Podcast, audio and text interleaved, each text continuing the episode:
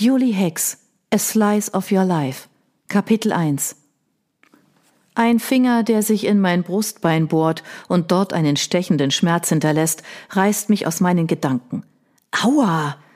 Der Vorgang wiederholt sich, doch dieses Mal traue ich mich nicht, meinem Leid noch einmal Ausdruck zu verleihen, denn der Blick meiner besten Freundin ist ganz schön böse. Hörst du mir überhaupt zu oder denkst du nur an Arthurs perfekten Arsch? Im Ernst, Phil, es ist verdammt schwer, einen Termin in dieser Klinik zu bekommen. Aber weißt du, was noch schwerer ist? Eine Begleitperson mitbringen zu dürfen.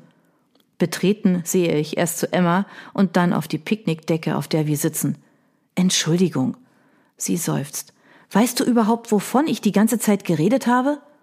Endlich kann ich auftrumpfen, auch wenn der ein oder andere Gedanke tatsächlich zu Arthurs Hintern abgeschweift ist.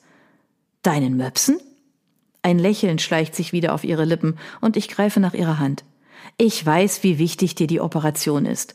Und auch wenn mir nicht ganz klar ist, wie ich als schwuler Mann da meine Expertise beisteuern kann, bin ich bei dir. Gedanklich, physisch, emotional. Deutlich kann ich die Rührung in ihrem Gesicht sehen und spüre, wie sie den Druck auf meine Hand erwidert.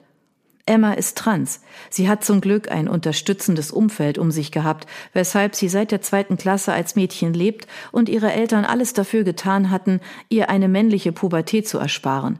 Aber die anderen Kinder haben das damals nicht so wirklich verstanden. Mir war es immer gleich. Für mich war sie von Anfang an Emma und ich habe sie von der ersten Sekunde an geliebt wie eine Schwester. Alles, was ich immer wollte, war, sie dabei zu unterstützen, um all ihre Wünsche in Erfüllung gehen zu lassen. Dazu gehörte damals auch, ihr bei allen Schlachten beizustehen, die sie auszufechten hatte. Oft habe ich sie dafür bewundert, wie stark sie unseren Mitschülern entgegengetreten ist. Sie hatte schon immer ein sehr provokantes, aufbrausendes Wesen, aber ich war immer bei ihr und habe sie für all ihren Mut bewundert. Bei ihrem Vortrag vor der ganzen Klasse, dass sie ein Mädchen ist, und jeden, der sie bei ihrem alten Namen nennen würde, kopfüber ins Klo stecken wird. Oder bei meinem Outing mit 15, bei dem sie wie ein Pitbull an meiner Seite geklebt hat, um jeden daran zu erinnern, was ihm blüht, wenn man mich dumm anmacht. Sie ist rabiat, aber effektiv. Denn im Großen und Ganzen hatte ich dank ihr nie Probleme in meinem Umfeld. Naja, wenn man von Herzschmerz und verliebt in den falschen Szenarien mal absieht. Aber auch dann war Emma immer sofort mit einer großen Packung Eis und den besten Umarmungen der Welt zur Stelle. Und dann war ich im Gegenzug wieder bei ihr, wenn ihre Maske aus Selbstbewusstsein und Mut abgefallen ist. Denn die Worte der anderen prallten nie ganz ohne Folgen an ihr ab.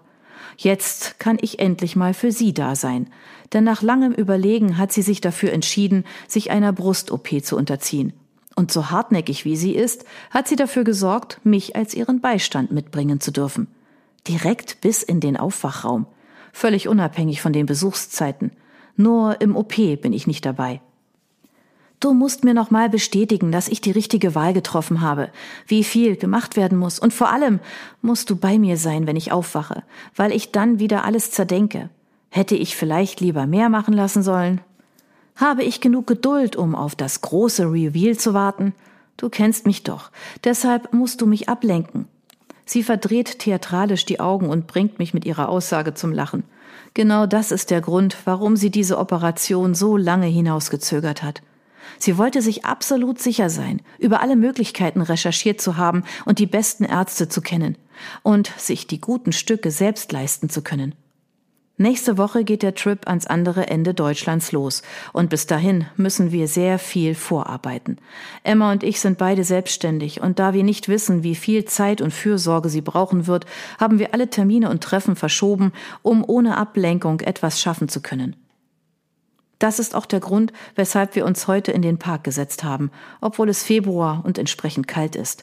Die Sonne scheint und die wollen wir genießen, bevor wir uns komplett einigeln. Ein Seufzen entkommt meinen Lippen, denn leider bedeutet das alles auch, dass ich Arthur heute zum letzten Mal für die nächsten zwei Wochen gesehen habe. Das Seufzen sagt mir, dass du schon wieder bei Arthur bist. Niedergeschlagen lasse ich mich nach hinten auf die Decke fallen. Ich werde ihn echt vermissen. Aber weißt du, was das Beschissenste an der ganzen Sache ist? Dass er es vermutlich nur schade findet, niemanden zu haben, den er so leicht flachlegen kann? Verdammt, Emma kennt mich und meine Situation nicht nur viel zu gut, sie spricht die Dinge auch sehr unverblümt aus. Und die Wahrheit zu hören, tut weh. Ich bin nur Sex für ihn, schnell zugänglich, einfach zu haben. Meine beste Freundin scheint zu bemerken, dass sie den Nagel ein bisschen zu genau auf den Kopf getroffen hat, denn sie legt sich neben mich und schmiegt sich in meine Arme. Sie ist so zierlich. Immer wenn ich sie so wie jetzt im Arm halte, fällt mir auf, wie schlank und feingliedrig ihr Körper ist. In einem anderen Leben hätte sie sicherlich eine ganz wunderbare Balletttänzerin abgegeben. In diesem Leben ist sie dafür zu ungeschickt. Meine Hand verirrt sich in ihre silberblonden Haare, streicht leicht durch die langen Strähnen. Wenn wir so zusammenliegen und ich darüber nachdenke, wie Passanten uns sehen, wird mir immer ein bisschen warm ums Herz. Sie sehen uns innig beieinander, vertraut, lediglich zwei Menschen, die glücklich wirken. Was sie nicht erkennen, ist all der Ballast, der unsichtbar über uns schwebt und uns an manchen Tagen fast zu erdrücken scheint. Denn weit ab von diesem Bild des perfekten Paares auf einer Picknickdecke sind wir Menschen, die anders sind. Menschen, die auch immer anders behandelt wurden. Wir beide haben uns ein Universum erschaffen, in dem wir die Normalen sind und wo nur zählt, dass wir glücklich sind. Aber leider halten sich eben nicht alle anderen an die Regeln, die wir mit neuen festgelegt haben. Es gibt langwierige Gerichtsverfahren, die es Emma erschweren, ihr Leben selbstbestimmt als Frau zu führen, was schon bei der Änderung im Personalausweis anfängt. Und es gibt Leute wie Arthur, die der Meinung sind, dass es eine Schande sei, sich heteronormativen Beziehungsmustern zu unterwerfen, wenn wir doch schwul sind. Das bedeutet in diesem speziellen Fall, dass er an Sex glaubt und nicht an Liebe oder Beziehungen. Ich bin selbst schuld. Eigentlich hätte ich ihn schon nach drei Wochen aus meinem Leben kehren müssen. Aber da dachte ich noch, es könnte peinlich werden, wenn wir uns im Hausflur über den Weg laufen. Stell dir das mal am Briefkasten vor. Oder das eisige Schweigen im Keller, wenn man die Weihnachtsdeko hochholt. Emma lacht und ich spüre ihren warmen Atem an meiner Halsbeuge. Tja, und dann warst du auch schon Hals über Kopf in ihn verliebt. Ich ziehe meine Hand zurück und rücke demonstrativ ein Stück von ihr weg. Mach dich nicht über mich lustig. Ich bin Krebs, wir verlieben uns eben schnell. Und noch dazu schreibst du diese kitschigen Geschichten, in denen du deine absolut unmögliche Vorstellung von Liebe richtig ausleben kannst. Ich glaube, dadurch hast du es doppelt so schwer, denn kein Mann kann diesen Vorstellungen im wahren Leben gerecht werden. Vielleicht hat sie damit gar nicht mal so unrecht. Als Autor von queren Liebesgeschichten neige ich dazu, meinen schusseligen Protagonisten gern den perfekten Prinzen anzudichten. Und eventuell fließen dabei einige Wunschvorstellungen mit ein. Ich drehe mich auf die Seite, um Emma direkt ansehen zu können. Aber sieh es mal so. In der Theorie braucht man nur meine Bücher zu lesen, um zu erahnen, welches Beziehungsmodell ich anstrebe und was ich romantisch finde. Du wünschst dir also jemanden, der auf einem Pegasus angeflogen kommt? Schon im nächsten Moment bricht sie in schallendes Lachen aus. Sie ist echt unfassbar fies. Da habe ich ein einziges Mal einen kleinen Ausflug in Richtung Fantasy gemacht. Ich lasse dich nie wieder etwas von mir lesen. Sie zuckt mit den Schultern. Dann sind die Dinger aber voller Fehler. Finde mal eine gute Germanistikfee, die sich seitenweise Kitsch und Sexy Times durchliest. Deutlich spüre ich, wie mein Kopf heiß wird. Das ist mir nämlich echt peinlich. Ich schreibe gerne Sexszenen und die kommen bei den Lesenden gut an. Zumindest werden sie in Rezensionen und Privatnachrichten, die ich auf Social Media empfange, immer gelobt. Das ist nämlich die gute Seite an meinem Arrangement mit Arthur, denn wir haben jede Menge Sex, was auch jede Menge Inspiration für diese Szenen bedeutet.